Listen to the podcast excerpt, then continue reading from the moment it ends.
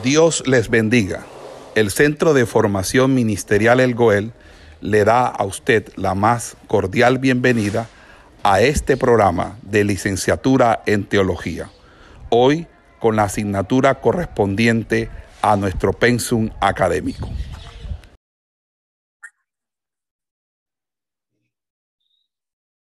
Eh, el tema de hoy es Pitágoras y el pitagorismo. Con Pitágoras y el pitagorismo se presenta un cambio de dirección en el pensamiento filosófico griego. La centrada atención de los milesios, Tales, Anaximandro, Anaxímenes, Heráclito, en la naturaleza es parcialmente dejada de lado y el hombre mismo es puesto como objeto de reflexión directa, en consonancia con otros problemas hacia los cuales volcó también el mayor interés esta escuela filosófica. Temas religiosos, cuestiones matemáticas, de armonía, médicas, principios de vida humanos, etc. La filosofía se enriquece con estas nuevas perspectivas y progresivamente con cada nueva formulación que aparece se realiza en su esencia. En estas transformaciones de sí, la filosofía pone en evidencia eh, su ejemplar vitalidad y sus ansias desbordadas de saber. Los filósofos se convierten en almas poseídas de insaciables ánimos para el conocimiento, por el cual no pueden confinarse en un solo ámbito de pensamiento, uh, sino que entendiendo que la vida es muy compleja, muy rica, la filosofía tendría entonces que abordar ese conjunto de formas de la realidad múltiple. Los nuevos avances intelectuales que se anuncian con el nacimiento del pitagorismo coinciden con un desplazamiento geográfico a otro espacio donde va a tener asiento esta comunidad teórica. Con Pitágoras, la filosofía se traslada a la Magna Grecia, a colonias como Crotona, Síbaris, entre otras. Sin embargo, como se sabe, Pitágoras no era oriundo de esa parte de Grecia, sino que según una versión muy difundida, provenía del Asia Menor, de la isla de Samos. La fecha de su nacimiento se sitúa aproximadamente en el año 570 a.C., lo cual lo hace un poco contemporáneo de Anaxímenes y del mismo Anaximandro, filósofo este de quien se dice que fue su maestro, como también se ha afirmado que lo fueron Ferécides de y Hermodamante. Según la leyenda, pasó su juventud en Samos, isla que a la sazón estaba bajo la tiranía de Polícrates y bajo cuyo régimen logró especial esplendor y florecimiento. Se dice además que Pitágoras viajó a Oriente y que obtuvo una importante instrucción por parte de egipcios, caldeos eh, y fenicios.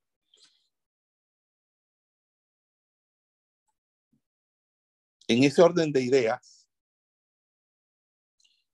eh, se dice que a través de la influencia oriental, eh, Pitágoras aprendió el arte de la adivinación. De los egipcios aprendió su lengua con sus tres alfabetos y en Babilonia mantuvo nexos con Zoroastro, que eh, recuerden es el fundador de esa religión y, y eh, que está fundamentada en unos escritos llamado los Avestas.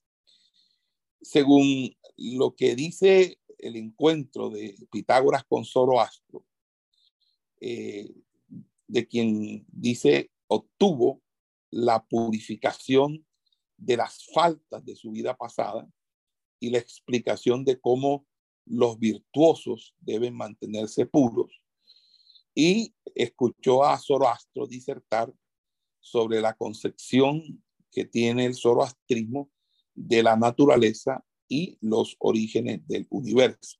Recuerden que la religión zoroastriana es una religión eminentemente dualista, es una religión precursora y diseminadora de las ideas del dualismo.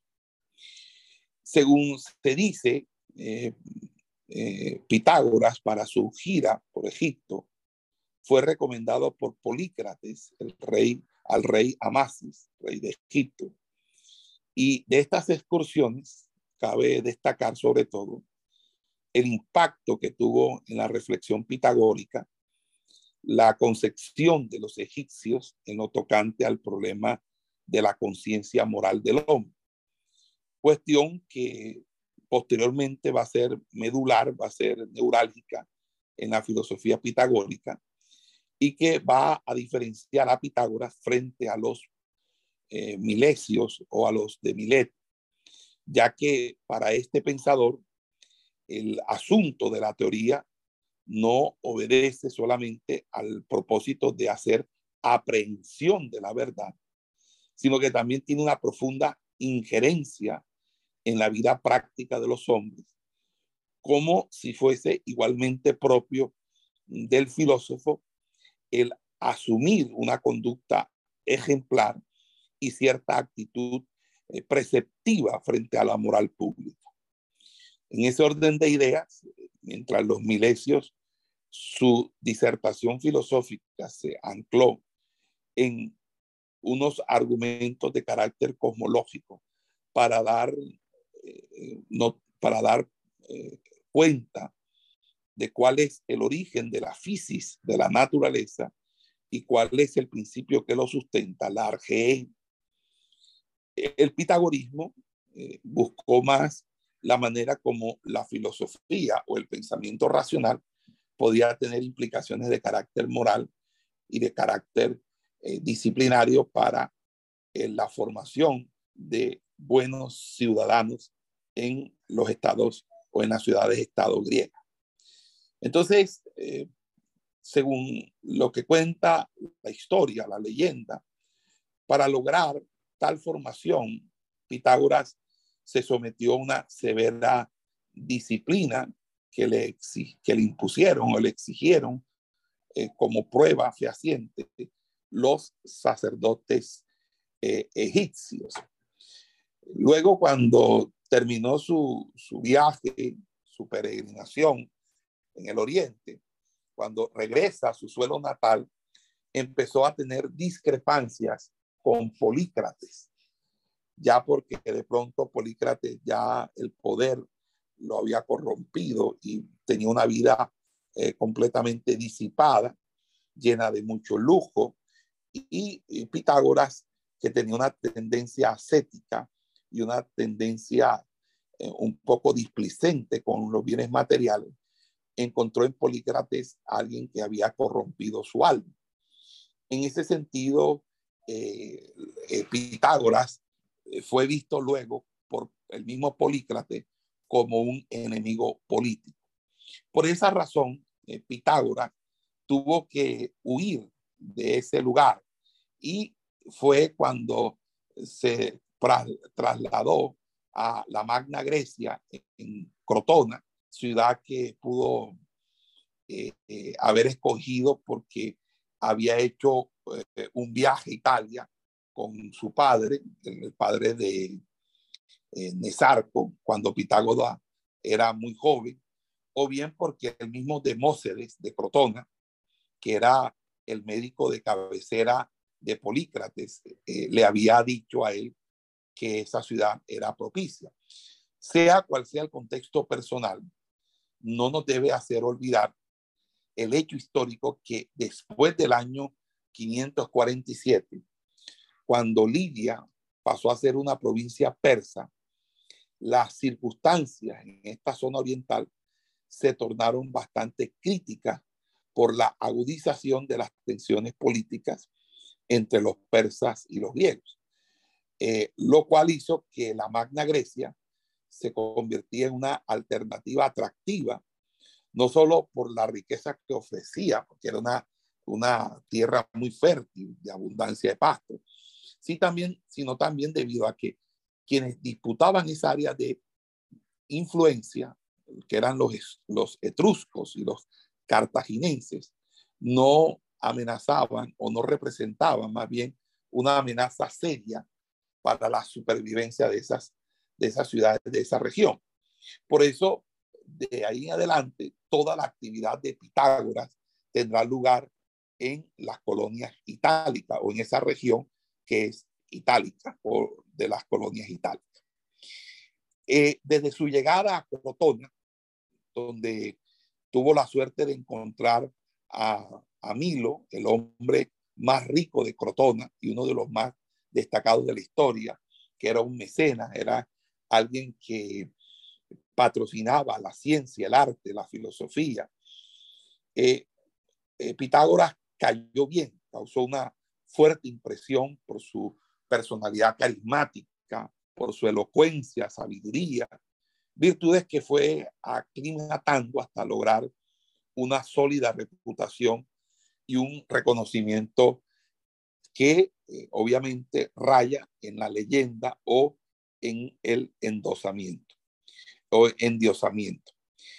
Eh, son de este tenor las informaciones que eh, obviamente decían que él podía influir en los animales, en los seres inanimados, que persuadió una vez a una osa para que no importunara a los lugareños y a un buey para que no transitara por un sembrado, etcétera, etcétera. Dice que en Olimpia, mientras conversaba con sus discípulos sobre los augurios, descendió un águila para que la acariciara y que en otra ocasión, cuando cruzaba el río Cáucaso, al dirigirle unas palabras, el sabio el, el río dice que le respondió con un salve Pitágoras. Eh, también se dice que mató eh, de un mordisco una serpiente venenosa que lo había picado, que lo había mordido, que tenía un muslo de oro y que, eh, que podía, tenía el poder de la teletransportación, que a la misma hora podía estar en dos ciudades diferentes. bueno, hay muchas, muchas, muchas leyendas. Pero lo que nos llama la atención es que en Crotona fundó una cofradía o hermandad que perviviría o sobreviviría aún después de su muerte y que prolongaría su influencia hasta los primeros siglos del cristianismo.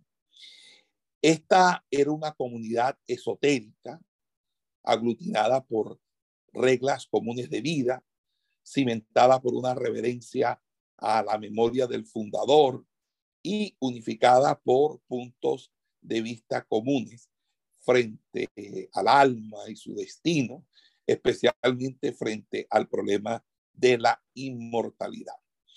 Fue una secta que se ocupó de asuntos diferentes que logró enfocar desde una mirada que los pareciera hacer ser coherentes y compatibles, concepción que es tal vez la más difícil de comprender en el pitagorismo, porque es la que le da la unidad integradora a cuestiones tan diversas.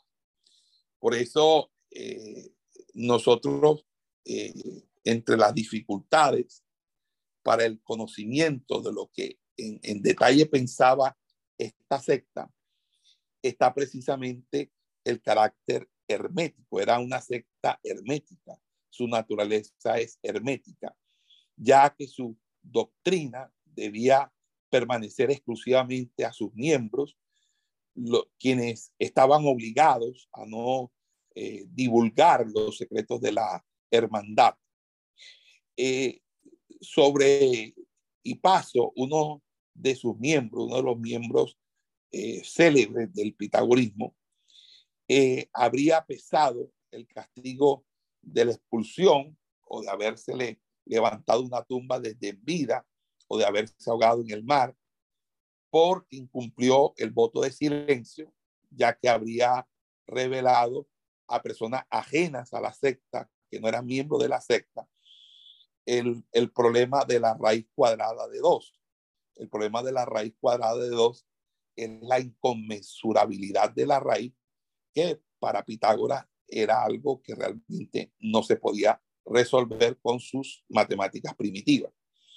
Entonces, confluye a sí mismo como factor para impedir un mejor conocimiento de el pitagorismo o por lo menos hacer justicia eh, con los miembros específicos que lograron las soluciones fundamentales eh, que conllevaron a esa prevaleciente veneración hacia el fundador que hizo que éste gozara eh, como autor de todos los descubrimientos que pudiera hacer el grupo como tal. En pocas palabras, si ya Pitágoras había eh, muerto, fallecido, cualquier cosa que después de él se escribiera y que tuviera cierta reputación, eh, se decía que fue escrito por eh, Pitágoras, es decir, que era de autoría de Pitágoras, aunque no fuera así.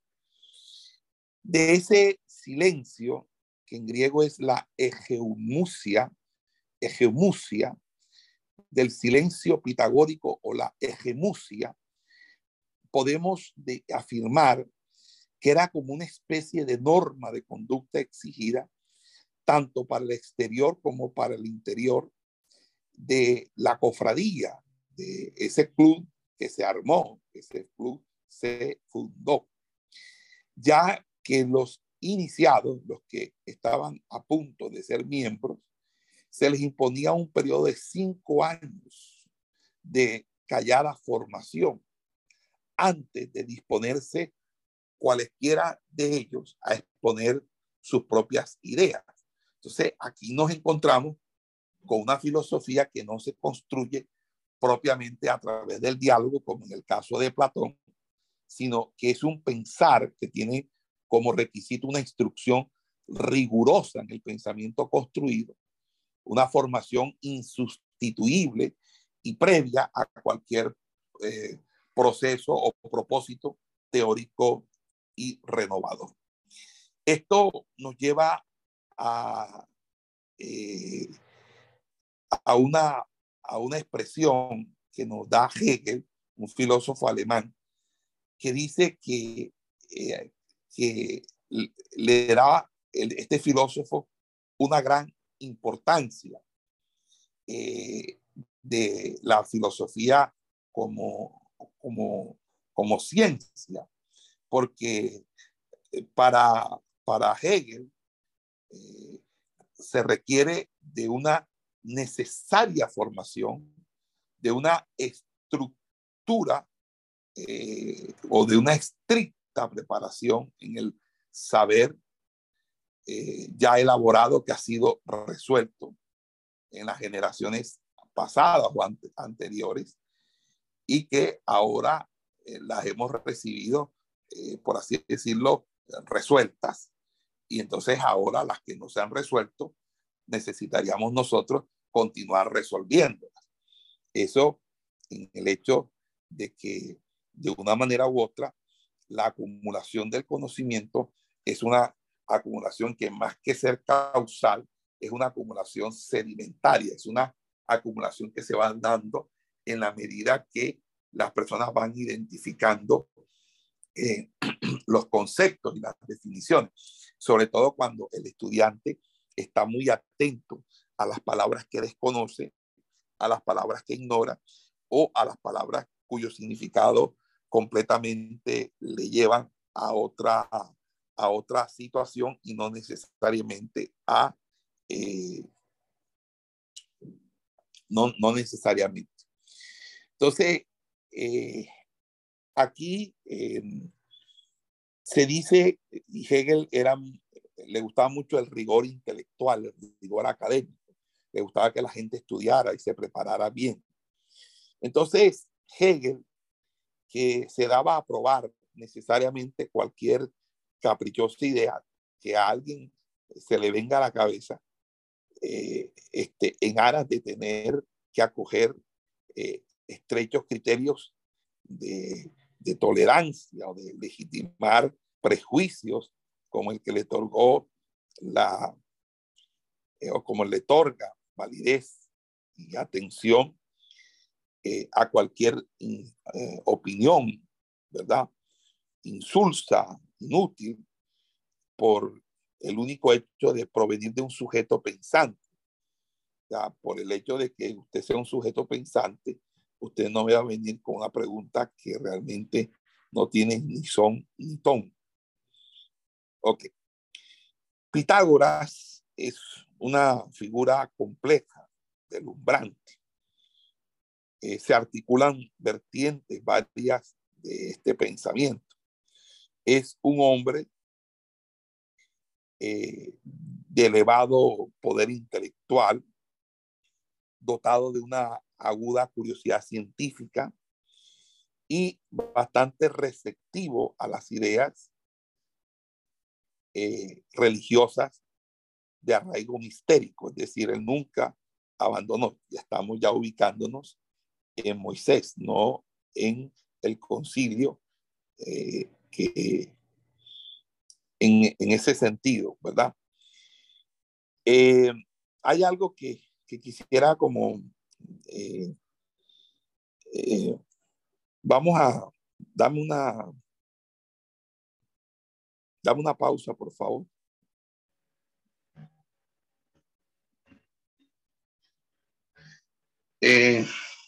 Pitágoras mantuvo en, en, el interior de su cofradía, un sistema pedagógico que además de, hacer predominar de una manera eh, exclusiva la oralidad, los primeros asumieron una relación menos comprometida con la escuela y eso eran los acusmáticos. Es decir, Pitágoras determinó el agrupamiento eh, entre dos clases de alumnos, los acusmáticos, que eran los primeros, que eran personas que eh, venían a escuchar, más no podían hablar, y los otros que podían hablar eh, de una manera u otra, eh, eran sobre todo los llamados matemáticos o los mantanos, Acuérdense que la palabra matemático previene de manzano, manzano, que es eh, mantano, que es aprehensión. Las matemáticas son una aprehensión de la realidad a través de, unos conceptos eh, que podrían denominarse sustancial.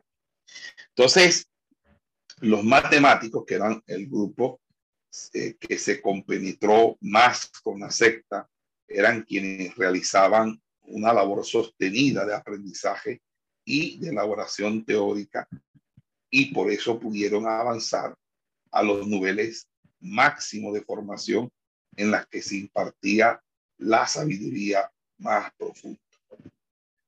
Sobre los temas filosóficos fundamentales y otros problemas, hay dos temas filosóficos que son sumamente importantes en el pitagorismo. Uno, el concepto de la inmortalidad del alma, el concepto de la inmortalidad del alma y el, eh, el del número como esencia de las cosas y el número como esencia de las cosas. El tema de la inmortalidad del alma, y es un tema que quiero que presten atención, está referido implícita o explícitamente a ciertos presupuestos teóricos sobre la existencia del hombre y a ciertas reflexiones sobre la muerte y sus efectos. La pregunta que nos hacemos por la posibilidad de que algo no muera, no sea generado por fuerza de la experiencia humana, de la caducidad y la limitación. Es decir, eh, cómo considerar coherentemente lo inmortal si no es en conexión necesaria con lo mortal y pereceder. Entonces, ¿cómo entender la vida sin su otro de sí, que es la muerte? Entonces, digamos que la filosofía no ha surgido solamente como reflexión frente a el maravilloso y enigmático eh, carácter eh, o espectáculo del cosmos, sino que se ha constituido también con impacto visceral en los profundos interrogantes que desarrolla el mundo de la vida y con mayor intensidad y fuerza inquisitiva a través de lo que suscita la existencia humana. Y uno de sucesos más decisivos es la muerte. ¿Qué pasa cuando la gente se muere? ¿Qué es lo que pasa ahí? Eh, vamos a hacer una pequeña pausa aquí.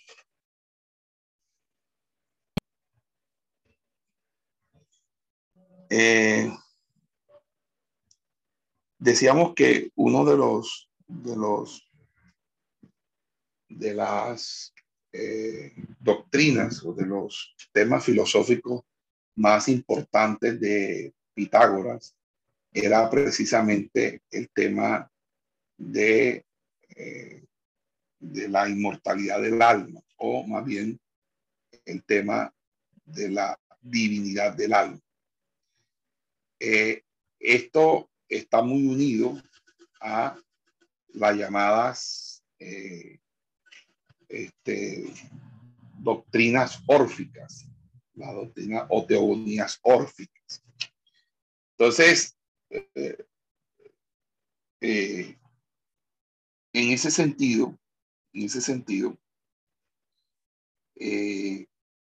para Pitágoras, en este caso, eh, hay una especie de vida más allá de la muerte, porque el alma, el alma es inmortal. Eh,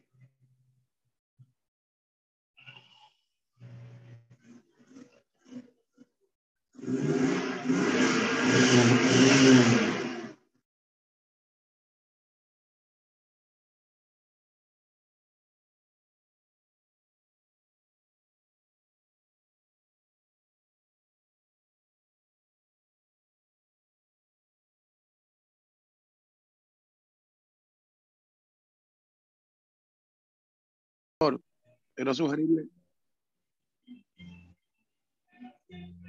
Sí.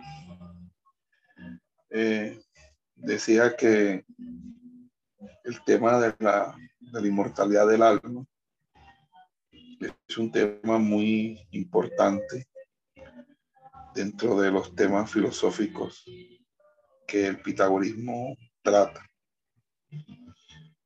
Eh, cuando se habla del tema de la inmortalidad del alma, se habla básicamente de uno de los conceptos que los griegos más defendieron. Entre otras cosas, los mitos griegos sobre el alma no fueron fruto del espíritu filosófico, sino que surgieron del movimiento religioso que hemos descrito en los llamados misterios órficos o teorías o teogonías órficas. Eh, los mitos griegos sobre el alma conforman algo como tangencial de la religión en la filosofía. Y su influencia tomó la forma no de la absorción de un dogma religioso acabado por la filosofía, sino más bien la de una libre, digamos, catarsis intelectual de las creencias religiosas acerca del alma. En todo caso, implicó el que estas creencias proporcionasen un nuevo punto de orientación desde el cual pudo avanzar el pensamiento filosófico. Eh, debemos empezar por considerar las formas generales que tomó la idea griega del alma, hasta donde podemos conocerlas por la tradición que ha llegado hasta nosotros. Desde el punto de vista de la filología, es decir, del estudio analítico de las palabras y obviamente eh, desde el punto de vista de la investigación hecha sobre la concepción homérica del alma, es decir, la concepción que se ve reflejada en las obras de la Iliada y la Odisea, eh, hay una especie de explicación que va, pasa primero por la eh, impresión de que estamos frente a una teoría que atravesaría primeramente una etapa, una etapa animista. en ese sentido, eh, el, concepto animista, y acuérdense que animista, ánima, es un sinónimo de alma. Ese concepto animista le daría al alma, obviamente, ese, con, ese, con, esa connotación de inmortal o de inmortalidad.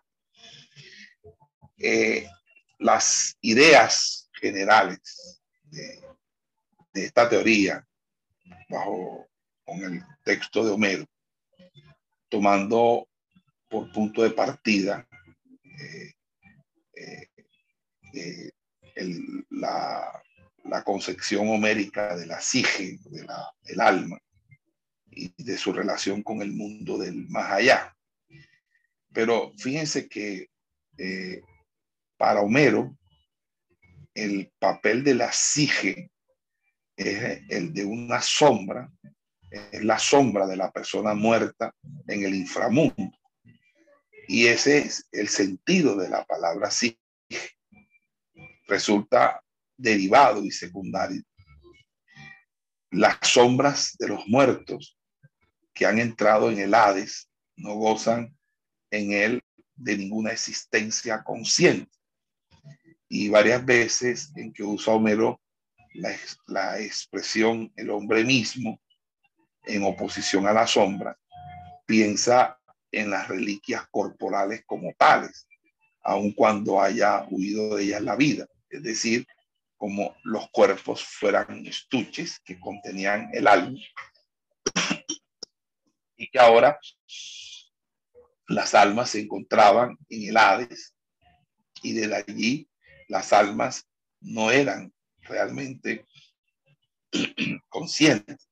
Ahora, cuando uno revisa en los primeros versos de la Iliada, leemos que las almas, la Sijai de los héroes, esto es sus sombras, fueron precipitadas eh, enviadas o echadas en el Hades, mientras que ellos mismos se volvieron pasto de los perros y de las aves de rapiña. Pero fíjese cuál es el sentido eh, de la palabra sige en Homero. La sige de la persona viviente es eh, una imagen sin sus eh, eh, en esa, esa imagen sin sustancialidad, pura sombra, que es lo propio del mundo del inframundo, del mundo infernal. Que Homero también llama simplemente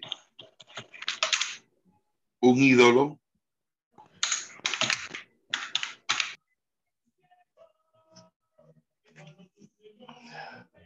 un ídolo eh,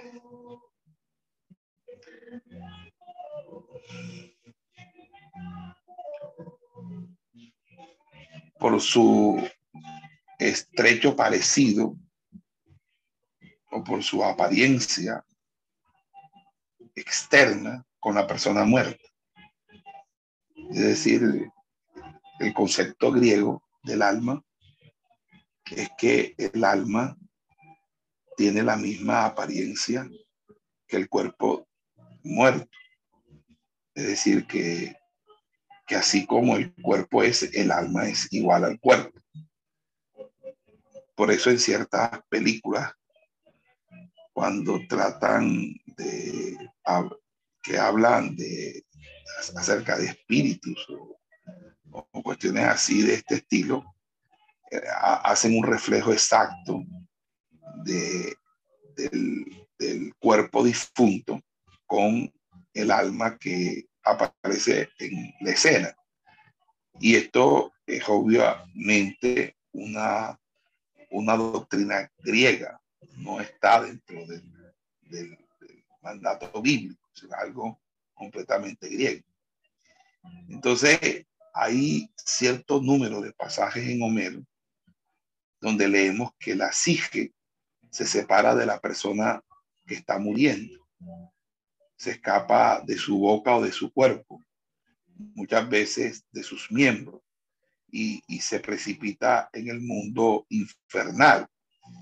Eh, tiene que haber morado eh, cierto tiempo en la persona viviente y, y aquel, aquello que nosotros llamamos alma o conciencia, que es también lo que entendieron más tarde los griegos por la palabra sige, nunca se le da ese nombre en Homero, sino que se le llama eh, tumos o zumos, o sea, lo designa con palabras que denotan el corazón, el diafragma o algún otro órgano corporal envuelto en las llamadas reacciones afectivas o evolutivas o de voluntad. Homero usa frecuentemente la palabra sige en conexión con las personas vivientes en el sentido de vida. Eh, pero eh, eh, muchas veces, para explicar cómo pudo la misma palabra llegar a designar el ídolo semejante al hombre del muerto que reside en el Hades, se tendría que este doble desencarnado tenía que haber vivido en el hombre durante la vida de este. porque si no, no, no tuviera, no tuviera razón eh, ese sentido. Entonces, aquí nosotros vamos dando cuenta que muchos de los conceptos que hoy en día se tienen y que son muy populares eh, provienen de la cultura greco-romana, de la iglesia de orden greco-romano y no realmente eh,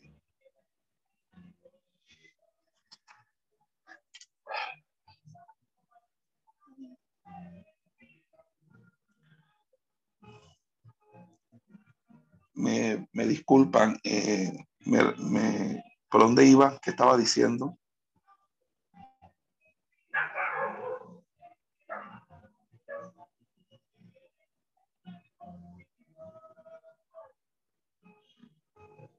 Sí, adelante, me puede, pueden colaborarme con eso. Eso era de orden greco-romano.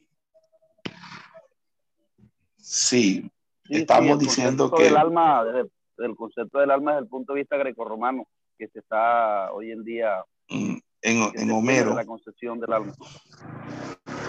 En Homero, en Homero, el alma es eh, prácticamente una especie de ídolo. Ídolo o ídolo es en griego imagen, es, es como una especie de, de lo que se ve en el espejo y que es idéntico o parecido al cuerpo.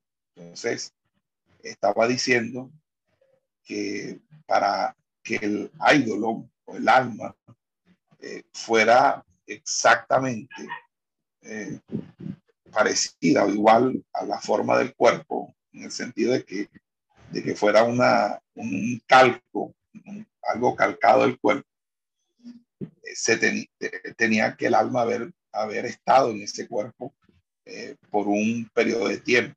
O sea, que si no había tenido demasiado tiempo, no, no se iba a aparecer. Claro, esto está hablando de la doctrina de la reencarnación. Pero fíjese, eh, este, cuando uno lee un, pasaje de un, de un poeta eh, llamado Píndaro, Píndaro dice que todos los cuerpos de los hombres siguen la llamada de la todopoderosa muerte. Y, y se arrastra o se arrastrará aún a las a la saga una viviente imagen de la vida, eh, pues solo ha venido de los dioses. Entonces, duerme mientras los miembros están activos, más aquellos que duermen ellos mismos las revela en visión. Aquí eh, Píndaro está representando la sige o la sige como un ídolo o imagen de la vida, tan así como lo, lo hace Homero es que Píndaro, que es un poeta famosísimo y de gran influencia en la cultura grecorromana, afirma que el alma es la única cosa que queda después de la muerte del cuerpo. Y de acuerdo con esto, una máxima significación en la explícita afirmación de Píndaro de que el, el ídolo, el ídolo de la persona viviente está presente en ella incluso durante su vida pero cuando está dormido, pero la, la, la persona está, pero dormido cuando la persona está despierta. Y esta explicación parecía la única manera de dar cuenta de un hecho curioso, de que Homero nunca habla de la presencia o actividad de semejante doble albergado en el cuerpo del hombre, como un segundo e invisible yo, entonces, el volverse activo, este doble solo en los sueños, esto es, en una emancipación temporal respecto del cuerpo, fue el punto decisivo, pues parecería o parecía darle la prueba final de que la concepción entera descansaba en una inferencia lógica hecha por el hombre primitivo partiendo de las experiencias de los sueños. Entonces, como si yo soy yo, y estoy dormido en mi cama, yo puedo ahora estar en un sueño haciendo otra cosa. Entonces significa que hay dos yo. Un yo que es de carne y hueso, que es el yo que está acostado, y ese yo que ahora que yo, aprovechando que yo estoy dormido, se despierta para estar en el sueño. Entonces, a partir de, de cómo los antiguos o los primitivos entendían no solamente el sueño desde el punto de vista de su interpretación o de su valor interpretativo, sino desde el fenómeno mismo de su génesis, de cómo era posible que nosotros soñáramos o que nosotros pudiéramos vernos a nosotros mismos en medio de los sueños. Entonces es allí donde se construye a partir de, esta, de este sentido común o de esta situación muy, muy peculiar en las sociedades primitivas en este caso, en el hebraísmo, se va construyendo estas, eh, por así decirlo, eh, que fue lo que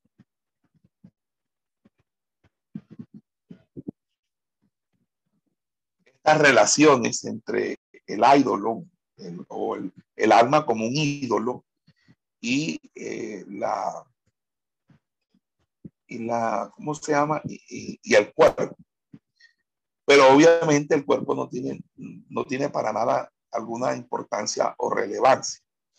Pero fíjense, el, punto es que el, el, concepto de la inmortalidad del alma griega va a parar en una divinización del alma.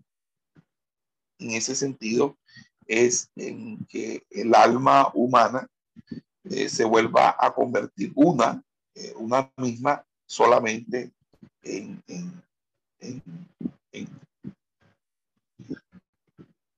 se va, va, a ser solamente una. Pero eh, en ese sentido se ve claramente ese, ese dualismo. ¿Por qué se ve ese dualismo?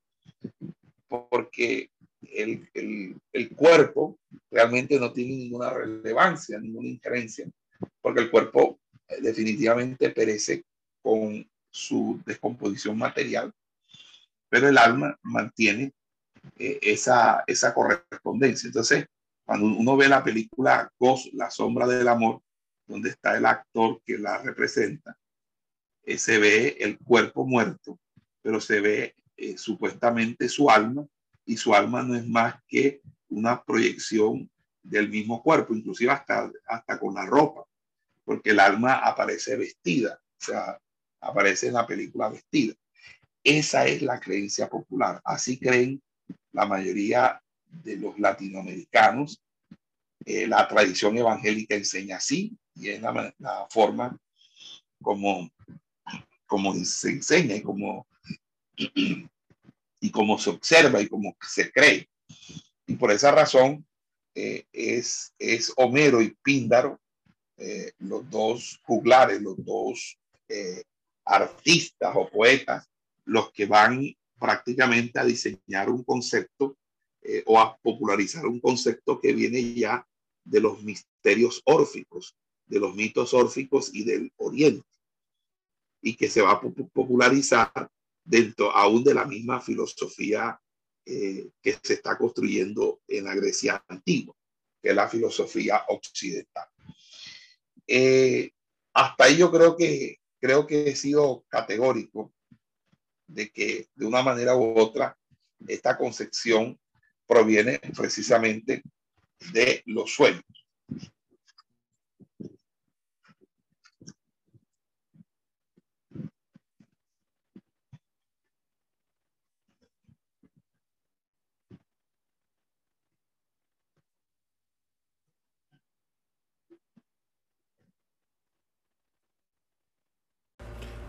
Esperamos que este estudio haya sido de bendición para su vida y ministerio. A Dios sea la gloria. Este es el Ministerio El Goel, vidas transformadas para cumplir el propósito de Dios.